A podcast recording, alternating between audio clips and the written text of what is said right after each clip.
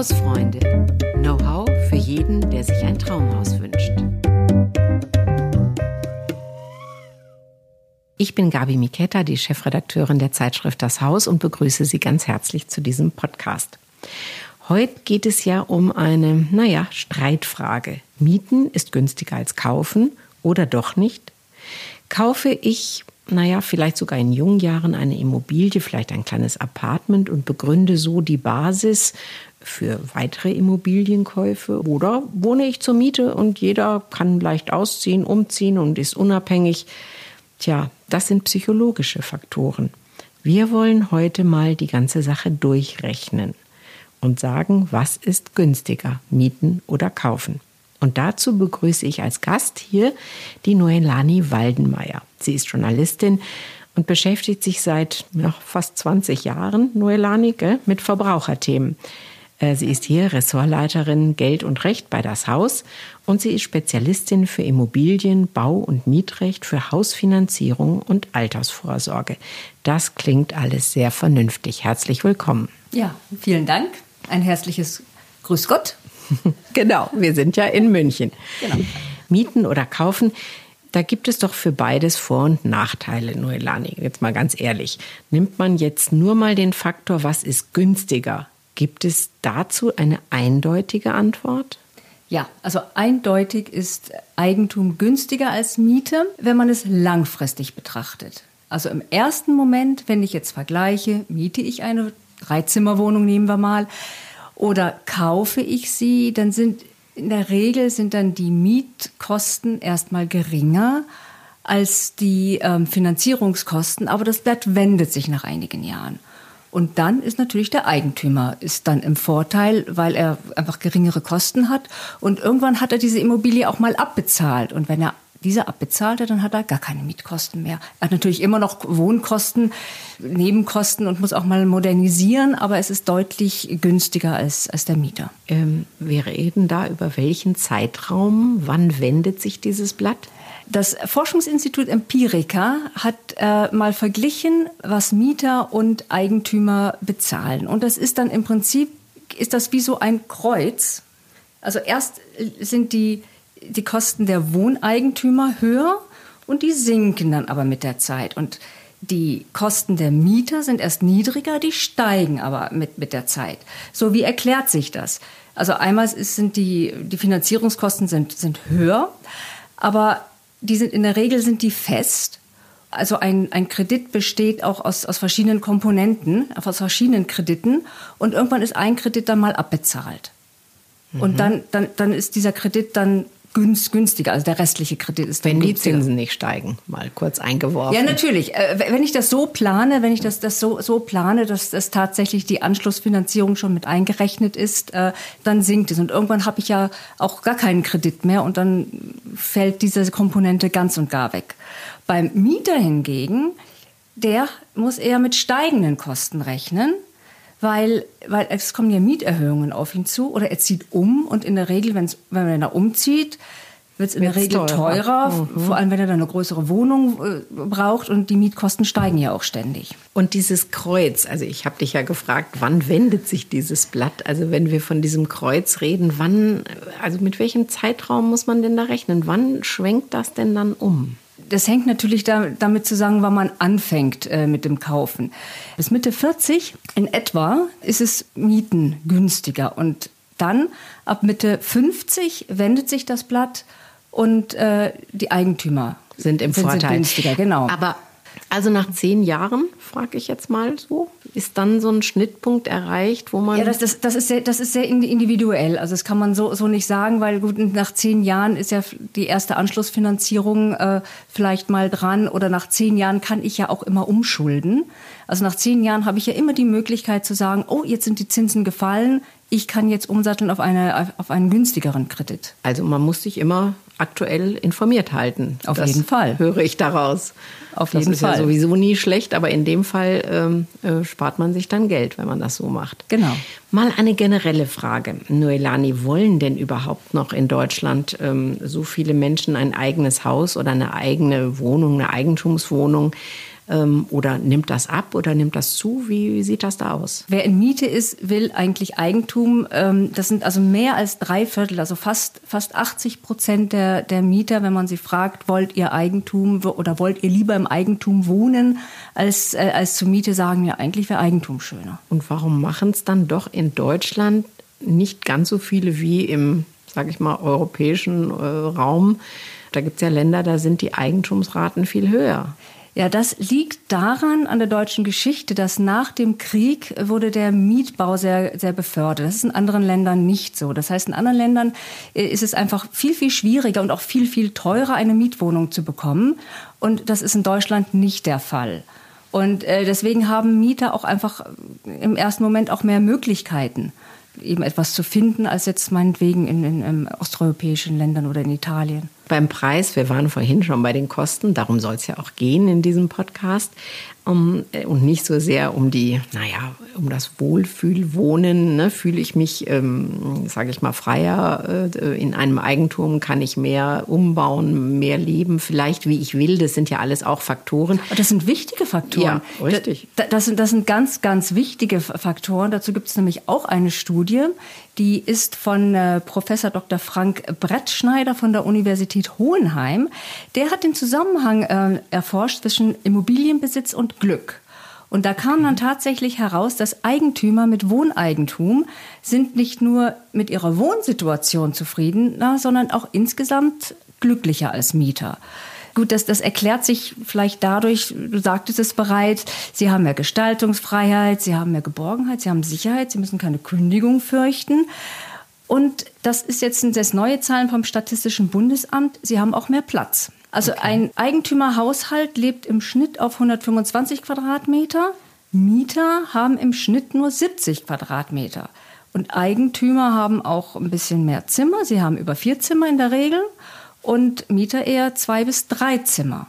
Mhm. Das ist schon ein, ja. eine Motivation, gerade für Familien. Natürlich, Platz ist, ist ein Faktor und die Sicherheit ist ein Faktor. Ist ja interessant, dass das wirklich mit so einem allgemeinen Glück auch zusammenhängt und nicht nur, ich habe eine schöne Wohnung und ist fein, sondern ich fühle mich dann auch wohler. Bleiben wir beim Preis. Der mag ja in den unterschiedlichen Regionen in Deutschland unterschiedlich sein. Also ich denke mal an München oder an Gelsenkirchen, wo ich jetzt herkomme hm, da gibt es doch ein ordentliches Preisgefälle, äh, nicht nur in der Miete, sondern natürlich auch beim Kaufen, wenn ich mir eine Immobilie ähm, anschaue. Wie gehe ich denn daran? Also sage ich dann, gut, dann ziehen wir alle lieber nach Castrop-Rauxel oder wie, wie, wie, wie denken Menschen da? Was gibt es da für Aspekte zu bedenken? Also ich glaube, die Vorteile sind, sind, die, sind die gleichen. Es ist nur der, der Unterschied, ähm, wer in München wohnt, hat in der Regel ähm, ein höheres Einkommen. Natürlich sind die Immobilienpreise auch sehr viel höher, klar. Aber dadurch, dass, dass ich mehr verdiene, kann ich das natürlich auch le leichter stemmen. Und äh, wenn ich eine Immobilie in München erwerbe oder in Frankfurt, dann bin ich ziemlich sicher, die kann ich auch sehr gut weiterverkaufen. Das ist in Gütersloh vielleicht nicht ganz so. Also habe ich sicherlich nie, nicht diese satten Gewinne und müsste dann wirklich ein bisschen besser aufpassen, wenn ich dann im Hinterkopf habe, die will ich mal weiterverkaufen, dass die wirklich eine Top-Lage hat, dass ich auch daran denke, dass sie barrierefrei ist und also nicht nur an meine Bedürfnisse denke, sondern auch so ein bisschen den Markt im Blick habe. Aber es ist dann natürlich etwas leichter, Eigentum zu erwerben, weil es günstiger ist. Aber man kann auch größere Fehler machen. Ja, es geht sowieso. Also das hören wir ja jetzt von dir. Man muss schon viele Faktoren eigentlich auf dem Schirm haben. Ne? Es ist nicht so eine ganz einfache Entscheidung. Man muss schon auch in sich gehen, was will ich, welches Risiko will ich vielleicht auf mich nehmen, welche Sicherheiten habe ich, wo will ich wohnen bleiben, wie ist die Wertsteigerung, die Entwicklung. Also das ist schon naja, sage ich mal, ein Projekt. Da muss man sich mit beschäftigen und sich erkundigen. Ja, auf jeden Fall. Also bevor man überhaupt irgendwie anfängt äh, zu sagen, äh, ich lass uns mal gucken, was es für Immobilien auf dem Markt gibt, sollte man zuallererst erstmal zu einer Bank gehen also zu einer Sparkasse oder zur, zur LBS und sich mal einfach beraten lassen und gucken, was kann ich mir eigentlich leisten? Weil jetzt in den meisten Städten sind die Immobilienpreise ja wirklich sehr, sehr hoch und das schreckt ja auch erstmal ab. 400.000, du meine Güte, ja, kann ich das überhaupt? Geht das überhaupt? Doch, es geht. Es, es geht, weil nämlich die, die Zinsen so, so niedrig sind im Moment. Äh, ist es doch äh, in, in vielen Fällen möglich, äh, Eigentum zu, zu erwerben. Ähm, weil es gibt ja auch viele Fördermittel. Es gibt die KfW-Förderung, es gibt das Baukindergeld, es gibt Wohnriester und äh, da kann dann so ein Fachmann äh, bei, bei Sparkasse und LBS, die können dann genau sagen, okay, mit dem, dem und dem Gehalt können, können Kann Sie man sich so sich und so viel leisten. Ja. Aber vielleicht habe ich ja auch ein bisschen Eigenkapital. Vielleicht, hm, naja, ich gehe jetzt mal von einem Beispiel aus. Ein junges Ehepaar vielleicht wohnt in einer Zwei-Zimmer-Wohnung. Jetzt kommt das erste Kind und dann will man sich vielleicht vergrößern. Natürlich steigen dann auch die Mietkosten. Und unter welchen Bedingungen wäre denn hier eine Eigentumswohnung besser? Vielleicht hat man ja auch Eltern, die ein bisschen was dazu schießen oder man hat was gespart oder man hat ähm, vielleicht einen Bausparvertrag, ähm, kriegt ein bisschen Förderung. Naja, sag ich mal, das ist für eine junge Familie eine schwere Entscheidung und man muss viel bedenken. Was ist denn dann, würdest du in dem Fall jetzt raten, wenn wir von diesem Beispiel ausgehen, doch besser? Also ich würde sagen, auf jeden Fall Eigentum. Ich habe da noch eine kleine Rechnung. Und zwar, wenn man sich jetzt mal vorstellt, ähm, dieses ähm, Ehepaar mit Kind möchte umziehen, braucht ein Zimmer mehr. Das, das würde ein Kaltmieter, an eine, also eine Mietwohnung, würde 1000 Euro im Monat kosten. Äh, Die Finanzierungskosten für eine vergleichbare Kaufwohnung wären dann vielleicht 1200 Euro. Dann denkt man ja vielleicht, hm, eigentlich jetzt ne, mit Kind und so ist es günstiger weiter mieten. Das ist es aber nicht, weil, ich hatte ja schon eingangs gesagt, äh, die Mietkosten, die steigen ja auch. Das heißt, wenn jetzt dieses Ehepaar weiterhin in eine Mietwohnung zieht ähm, und eben 1000 Euro zahlt, dann wird irgendwann die Miete steigen. Und wenn man jetzt wirklich mal ganz langfristig betrachtet, in 30 Jahren ja, wenn man sagt, die Miete steigt nur ganz moderat, sagen wir 1,5 Prozent. Ja, das ist in Ballungsräumen ist das mehr, wäre das viel, viel mehr. Das könnte das Doppelte sein. Dann würde diese Familie nach 30 Jahren ganze 460.000 Euro an Miete bezahlt haben. In Okay. 30 Jahren. Puh, das äh, ist eine Summe. Andersrum, wenn sie jetzt eine Eigentumswohnung kauft für 350.000 Euro und dann eben entsprechend die 1200 Euro Finanzierungskosten trägt, dann hat die, diese Familie nach 30 Jahren ein Immobilieneigentum, das ja auch in Wert gestiegen ist, äh, von 470.000 Euro. Also, ich meine, die 460.000 Euro Miete sind ja weg, die sind weg. kommen ja so nicht wieder. Und stattdessen habe ich äh, eine erkleckliche Summe, eine Immobilie, die einen, einen hohen Wert hat, ähm, erschaffen. Ja, gut, 30 Jahre Noelani. Hm. Nicht jeder denkt so weit ähm, und äh, äh, das Leben spielt ja auch manchmal äh, seltsame Kapriolen. Äh, vielleicht ändern sich Konstellationen. Auch das ist ja so ein Faktor, wo man denkt, boah, für 30 Jahre solle ich mich wirklich festlegen. Aber das muss man ja nicht. Ah so. Das muss man ja nicht. Also wenn ich jetzt eine Immobilie in guter Lage kaufe, dann kann ich die ja jederzeit auch weiterverkaufen. Ich kann sie vermieten. Also es ist zum Beispiel auch, auch ganz schlau, wenn ich als junger Mensch, als, als Single, also wenn ich ein gutes Gehalt habe und das bezahlen kann, immer vorausgesetzt, wenn ich mir dann anstatt in, in eine schicke Mietwohnung zu ziehen, wenn ich mir dann gleich ein kleines Apartment kaufe und das einfach äh, sukzessive ab, abbezahle, dann kann ich nach äh, fünf, sechs, sieben Jahren, wenn sich irgendwas ändert, wenn ich umziehe, kann, kann ich das dann vermieten. Ich kann, kann es auch verkaufen, ähm, auch wenn es noch nicht abbezahlt ist, um es dann als Eigenkapital einzubringen in eine größere Wohnung, weil ich jetzt vielleicht Familie habe. Oder ich behalte die Wohnung, vermiete sie und bringe sie als Sicherheit ein für die nächste. Also deine Argumente sind jetzt ist es schon flexibel. Man, man ist gar nicht in so einem strengen Korsett dann. Na, man muss eben aber nur darauf achten, dass das eben eine gute Lage ist und äh, die, die Wohnung auch attraktiv ist und äh, eben auch, auch viele Interessenten anspricht und nicht nur auf, auf die eigenen Bedürfnisse. Ähm, wie lange glaubst du denn so eine Vor... Also jetzt sage ich mal, dieses Ehepaar hat so die Idee, hm, wir hätten vielleicht doch ganz gerne Eigentumswohnungen, wir trauen uns das zu, wir wagen das. Hm, Von der ersten Idee äh, bis zum sozusagen Einzug äh, und alle Vorüberlegungen, die Finanzierung abklopfen, alles. Was ist, was nimmt man so an? Wie lange dauert sowas eigentlich? Wie lange vorher, bevor es dann wirklich soweit ist, muss man sich eigentlich damit beschäftigen? Also ich würde schon sagen sechs Monate. Okay. Sechs Monate, weil, weil man möchte ja mit verschiedenen Beratern sprechen.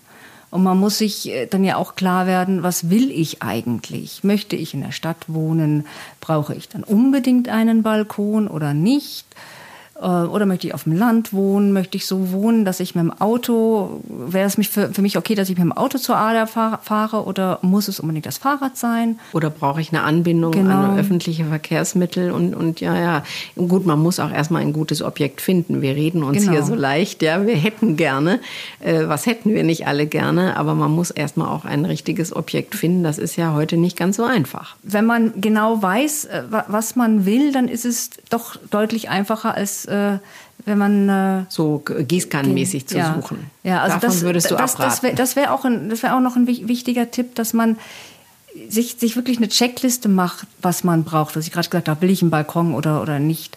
Weil wenn ich dann mir eine Immobilie anschaue, ja, die eigentlich ganz nett ist. Also sagen wir mal dieses, dieses, dieses denkmalgeschützte Häuschen, äh, Fachwerkhäuschen mit Garten. Ja, mhm. äh, klingt süß, ist Augen. toll, ja, wun wunderbar, aber ist halt irgendwie 30 Kilometer vom Arbeitsplatz.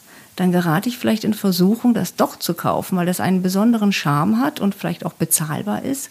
Aber dann hocke ich irgendwo draußen in der Provinz äh, und bin dann doch unglücklich, weil ich jeden Tag im, im Stau stehe. Also diese Überlegungen sehr, sage ich mal, sehr bewusst und naja, auch ähm, ein bisschen vielleicht äh, die Emotionen draußen lassen, sondern genau, rational also am besten rangehen. solche, die, die wirklich so ein, so, ein, so ein wichtiges Kriterium nicht erfüllen, die guckt man sich am besten gar nicht erst an. Ach, das ist auch ein guter Tipp. So, ähm, jetzt ist mal die Frage, du hast 1000 Euro und 1200 gesagt. Da könnte man sagen, na gut, die 200 Euro, die kriegen wir irgendwie vielleicht im Monat äh, an Mehrkosten jetzt für eine Eigentumswohnung oder für ein kleines Häuschen zusammen. Es können ja aber auch mal 600 Euro sein. Und dann beginnt es natürlich mh, hm, schon der Gedanke, dass man sich einschränken muss, vielleicht nicht äh, so oft in Urlaub fahren kann und für hm, einen gewissen Zeitraum, vielleicht ein paar Jahre, doch ein bisschen zurückstecken muss mit anderen Ausgaben. Das könnte ich mir vorstellen, ist für viele doch auch eine Überlegung und vielleicht ein Hemmschuh. Ja, aber so ein bisschen einschränken muss man sich schon. Also man, ja, also so ganz, man, man kann keine Immobilie für, für mehrere hunderttausend Euro kaufen und dann trotzdem dreimal im Jahr Pauschalurlaub machen äh, in der Südsee. Das geht, das geht einfach nicht man sollte sich natürlich nicht zu sehr einschränken. Also so eine Faustformel ist, dass, dass man mit der Kaltmiete plus der, der monatlichen Sparfähigkeit äh, kalkuliert. Das heißt also, ich überlege einfach, was habe ich normalerweise am Monatsende am Konto noch liegen, was ich dann einfach spare oder mir was Schönes von leiste normalerweise und äh, dann noch mal vielleicht überlegen, wo, wo kann ich mich ein bisschen einschränken. Also dass man vielleicht nicht alle drei Jahre ein neues Auto kauft oder eben nicht dreimal im Jahr im Urlaub fährt, sondern nur, nur einmal. Aber da muss sich so ein Ehepaar ja mit Verlaub auch einig drüber sein. Ja, natürlich. Hm. Jetzt ähm, werden wir alle älter, Gott sei Dank, Noelani, ähm, und wir sind gesund und leben dann nach der Rente. So ist ja die schöne Idee in einer abbezahlten Immobilie und ähm, haben die Rente äh, für uns, können dann vielleicht diese Reisen machen oder uns das Auto alle drei Jahre neu leisten, weil wir eben ja keine Miete in dem Sinne mehr zahlen. Und äh, das leuchtet ja nun irgendwie jedem ein, dass das eine gute Sache ist. Ist das denn realistisch? Ja, also man sollte auf jeden Fall so kalkulieren, dass man es abbezahlt hat mit der Rente. Man muss es allerdings nicht komplett abbezahlt haben. Ich habe ja schon gesagt, es, teilweise werden solche Immobilienfinanzierungen, die bestehen dann aus verschiedenen Bestandteilen, dass ich dann, dass, dass ich dann einen Kredit abbezahle bis zum Renteneintritt und der andere läuft dann noch ein bisschen länger. Okay. Aber das, das, das geht man kann heutzutage auch schon ziemlich gut errechnen, wie viel, wie viel man da noch in der Rente haben wird an, an Einkommen. Aber der Gedanke ist doch, ich spare Geld, indem ich keine hohen Mietkosten mehr habe und habe dadurch mit der Rente, die vielleicht nicht äh, gar nicht so riesig dann ist, habe ich aber trotzdem mehr Geld zur Verfügung. Genau. Das ist, das ist äh, nochmal diese Studie, die ich eingangs schon mal erwähnt habe, vom Forschungsinstitut Empirica. Also Forschungsinstitut Empirica hat auch ermittelt, wie viel Geld dann tatsächlich im Schnitt äh, übrig bleibt äh, im Alter, wenn man eine abbezahlte Immobilie hat. Und das ist im, äh, im Jahr äh, sind das fast 4000 Euro. Und man kann so vergleichen, dass äh, Mieter etwa ein Drittel ihres Einkommens für Wohnkosten ausgeben, Eigentümer nur ein Sechstel. Und das ist gerade im, äh, im Ruhestand ist, ist, ist dieser Unterschied ist, ist der gewaltig. Den spürt man, ja. Weil ähm, das wieder ein anderes Institut, Eduard Prestel Institut in Han Hannover, die warnen gerade vor Altersarmut, gerade bei Rentnern, die in Miete leben, weil nämlich die durchschnittliche Rente für die Menschen, die jetzt äh, so Ende 40, Mitte 50 sind, die wird nur etwa 800 Euro betragen. Und für 800 Euro, da kann man sich in einer großen Stadt, da kann man sich ja teilweise noch nicht mal ein Zimmer-Apartment leisten. Äh, zum Mieter, nicht? Und da ist es natürlich eine Riesenhilfe, wenn man dann in einer abbezahlten Immobilie sitzt. Oder also, selbst wenn die noch nicht ganz abbezahlt ist und die dann immer noch, sagen wir mal, 200, 300 Euro im Monat äh, kostet. Das ist immer noch Also man merkt, günstiger. du bist eine große Befürworterin. ja. Das muss ich schon sagen. Ein Argument nach dem anderen, eine Studie nach der anderen, die das ähm, bestätigen. Ähm, also so engagiert und, ähm, sage ich mal, vehement, wie du argumentierst dafür. Ähm, machst du das denn auch selber so? Also ich habe es zu spät gemacht. Ich okay. habe es viel, viel zu spät gemacht. Ich habe erst äh, so den klassischen Weg bin ich gegangen, Heirat, Kind, Haus. Okay, und ähm, dein Ratschlag wäre jetzt ein bisschen früher anfangen. Ja, also wenn, wenn ich so auf meine eigene Biografie zurückschaue, würde ich sagen, ich hätte, also geschickt wäre es, wenn man einen festen Job hat, wenn man ungefähr weiß, okay, ich möchte bei diesem Arbeitgeber jetzt die nächsten paar Jahre bleiben, ich möchte auch in dieser Stadt erstmal bleiben, und mein Arbeitsplatz ist sicher, ich habe ein gutes Gehalt, dann sollte man zuschlagen. Ich habe jetzt noch ein letztes Argument für dich. Mal gucken, ob du das auch entkräften kannst. Ähm, also ich habe ja vorhin gesagt, ja, wir werden alle älter, wunderbar. Und wenn wir dann äh, das, äh, die abbezahlte oder einen Großteil abbezahlte Immobilie haben, wunderbar. Das hast du uns erklärt, wie, wie das so ist. Jetzt kommt mein Wermutstropfen. Nicht nur die äh, wir altern, sondern die Immobilie altert auch. Äh, und vielleicht will man dann auch später mal ein barrierefreies Bad oder man muss die Heizung erneuern oder man will jetzt doch ein Smart Home, wo das alles äh, schön und schick elektronisch geht. Das kostet ja nur auch wieder Geld. Also so ist es ja nicht, dass die Immobilie einmal abbezahlt, ähm, dann nett mit uns äh, altert und alles gut ist, sondern man muss ja irgendwie auch immer wieder was investieren. Das wissen alle, die ähm, ein Eigentum haben. Da fällt immer wieder was an. Ja, aber wie du schon sagst, das Wissen, wer ein Eigentum hat, weiß das auch und legt auch systematisch ein bisschen was äh, zurück. Und es ist ja nicht so, dass der Mieter nichts für Modernisierung bezahlt. Also wenn sein, seine Wohnung wird ja auch irgendwann mal modernisiert und dann muss er auch zahlen und zwar in Form von dieser Modernisierungsumlage. Und während jetzt der Eigentümer sich erstens mal das Bad aussuchen kann äh, und äh, tatsächlich diese Kosten, äh, die amortisieren sich ja irgendwann für den Eigentümer, also wenn es energiesparende Sachen sind, also wie mhm. Hausdämmung, was jetzt nicht so sexy ist, wo man nicht so viel davon hat, aber oder eine neue Heizanlage der kriegt dann irgendwann, irgendwann ist beim Eigentümer der Punkt erreicht, der sagt, okay, jetzt ich habe was investiert und jetzt hat sich's amortisiert und jetzt spare ich. Und das hat der Mieter das, aber nicht. Und das ist natürlich auch wertsteigernd fürs genau, Haus. Genau, es ist wertsteigernd. Und der Mieter, der hat halt diese Modernisierungsumlage und die zahlt er auf ewig und, und immer, solange er in dieser Wohnung wohnen bleibt. Und er wird einfach vor vollendete Tatsachen gestellt. Der Eigentümer, der kann sich überlegen, hm, die Küche sieht nicht mehr so gut aus, aber ich könnte sie jetzt renovieren oder ich könnte mir eine neue reinsetzen. Mhm. Er hat dann mehr Möglichkeiten. Noelani, also mich hast du überzeugt. Äh, vielen Dank, vielen Dank wirklich sehr für die ähm, wichtigen Informationen und auch die vielen Beispiele und Rechnungen, die du mitgebracht hast. Ich ähm, glaube, das ist sehr überzeugend, weil so pauschal Ne? So eine Aussage, die muss man doch immer hinterfragen und man muss genau hinschauen. Ich glaube, das ist ein Rat, den man jedem ja. geben kann, ähm, genau zu rechnen, genau hinzuschauen und genau zu prüfen. Äh, und das möglichst, wenn man mhm. noch nicht 40 oder 50 ist. So genau. fasse ich mal zusammen. Genau. Also toll, dass du da warst. Vielen Dank. Ähm, liebe Hörer, ja, wir sind am Ende. Der Podcast ähm, kommt nächste Woche wieder mit einem ganz anderen Thema. Aber ähm, Noelani, ich weiß jetzt schon, dass wir das Thema Finanzierung, du hattest auch die Förderung schon angesprochen, da werden wir sicher noch weiter drüber reden. Wo kriegt man Zuschüsse her und wie kann man da auch Vermögen mit aufbauen? Das ist sicher ein Thema, äh, da wirst du genauso engagiert äh, uns erklären, wie das geht. Ja, dann verabschieden wir uns jetzt. Äh, schreiben Sie uns gerne unter hausfreunde.haus.de, ähm, wenn Sie Anregungen haben, Lob oder Kritik. Und dann verabschieden wir uns. Mhm. Tschüss. Ja. Tschüss und Dankeschön.